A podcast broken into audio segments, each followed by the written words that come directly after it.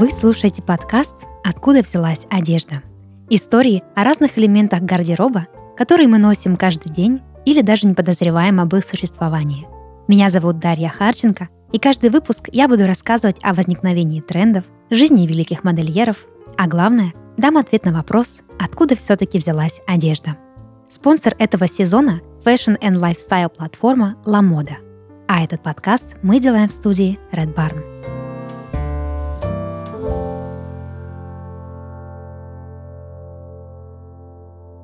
Дизайнеры предсказывали всплеск популярности украшений для рук много лет назад. Однако по-настоящему перчатки завоевали нас совсем недавно. В этом выпуске я расскажу, как они появились и что дало бессмертным аксессуарам второе дыхание. Происхождение перчаток не ясно. Они упоминались еще в «Одиссее Гомера». Один из героев, Лаэрт, носил защиту для рук, чтобы не поцарапаться о ветви ежевика – в X веке аксессуар стал одним из обязательных предметов для главы католической церкви. Он, как и другие элементы, символизировал чистоту помыслов священнослужителя и его осторожность в действиях. Позже перчатки с железными вставками полюбились военным. Они хорошо защищали ладони и помогали крепко держать меч. Долгое время их носили только представители знати. Шитье перчаток считалось сложным занятием, требующим долгой подготовки – Кроме того, в работе использовали шелк и шкуру животных. Такие материалы могли позволить себе далеко не все люди. Позже перчатки адаптировали под свой образ жизни и простолюдины. Они шили одежду для рук из грубых тканей и вязали ее из шерсти. С начала 18 века короткие перчатки стали обязательным элементом для женского гардероба. Ни одна уважающая себя дама не могла выйти в свет без аксессуаров для рук, это моментально бы ее опозорило – Кроме того, перчатки должны были сочетаться с цветовой палитрой наряда и временем суток. Таким положение дела оставалось вплоть до конца 19 столетия. После этого защита для рук предназначалась не только приличным женщинам, но и вообще всем, кто хотел согреть ладони, не оставить отпечатки пальцев на месте преступления или не оставить мозоли на руках от вождения. Рули первых машин делались из дерева, из-за чего владельцы автомобилей быстро получали ссадины и ранки – на отношение к перчаткам повлияло не только развитие сфер, где защита для рук была крайне необходима. Многое изменил феминизм первой волны. Суфражистки боролись с образом, характерным для Беллипок, прекрасной эпохи, царившей в Европе до Первой мировой войны. Идеальная женщина того времени была утонченной, нежной, мягкой, и эти качества подчеркивал едва ли не каждый элемент ее костюма, в том числе перчатки. Феминистки утверждали, что женщину формирует не внешний вид, а ее поступки – так, аксессуары для рук стали синонимом навязанной жеманности.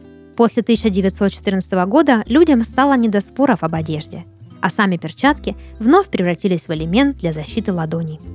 При этом некоторые дизайнеры умело заигрывали с ними, возвращая их на подиумы. Например, Эльза Скиапарелли создала в 1936 году сюрреалистичные черные перчатки, украшенные маникюром из красной змеиной кожи – к сороковым годам женщины признали декоративные перчатки непрактичным и несерьезным аксессуаром.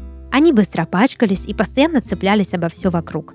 Правда, после Второй мировой войны модницы, истосковавшиеся по нежности, вернулись к ним. Спасибо за это Кристиану Диору и его Look. Так, перчатки вновь стали показателем социального статуса. Где-то использование перчаток было строго обязательным, например, на международном балу дебютанток в США – на котором собирались молодые женщины из высшего общества. Позже, ближе к 60-м, отношение к аксессуарам для рук стало неоднозначным. С одной стороны, перчатки то и дело мелькали в фильмах, например, в лентах в джазе «Только девушки» или «Завтрак у Тиффани». Их носила Джеки Кеннеди, а она могла сделать популярным едва ли не любой элемент костюма. С другой, массовая любовь к перчаткам сошла на нет – Феминистки второй волны, а вместе с ними дизайнеры, скучающие по безбашенным коллекциям, провозгласили господство свободы в стиле. Декоративные перчатки ушли в тень, оставив место ремесленным.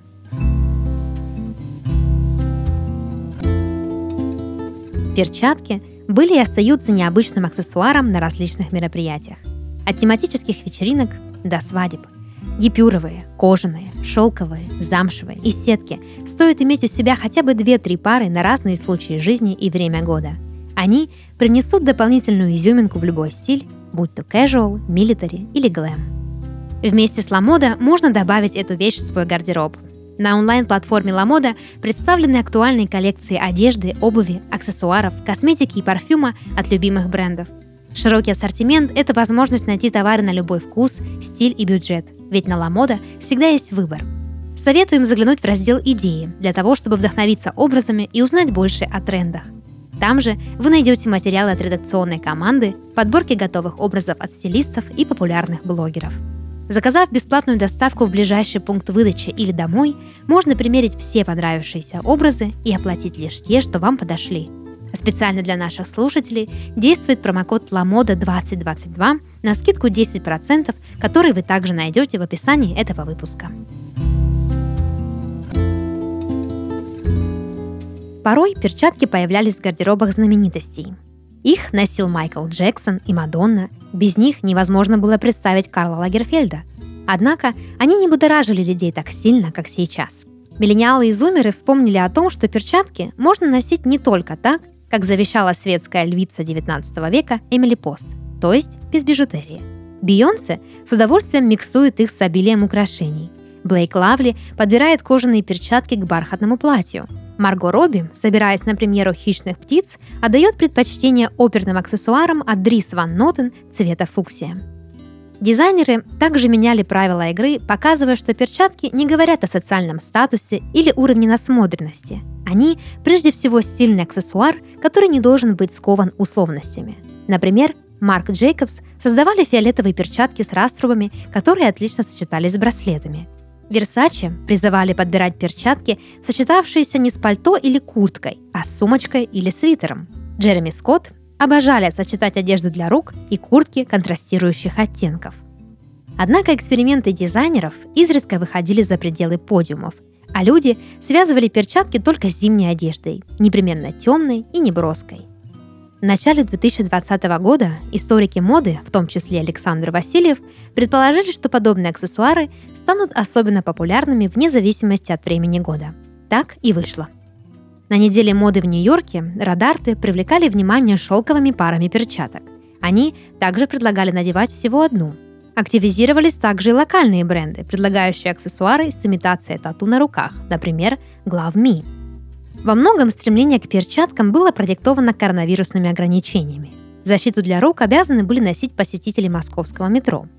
Виниловые или нитриловые аксессуары только портили состояние рук и при этом не предотвращали заражение COVID-19. Так что предприимчивые модники обратили внимание на полупрозрачные украшения, пропускающие влагу и воздух. А что, технически это тоже перчатки. Кроме того, в скором времени люди и сами захотят носить что-то более изысканное и утонченное. Так происходит после всяких сильных потрясений. Нечто похожее уже случалось в 30-е и 50-е годы.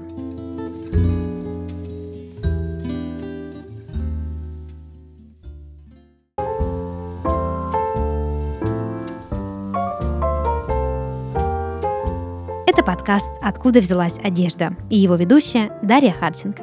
Подписывайтесь на нас на всех популярных платформах и рассказывайте в комментариях о своей любимой одежде.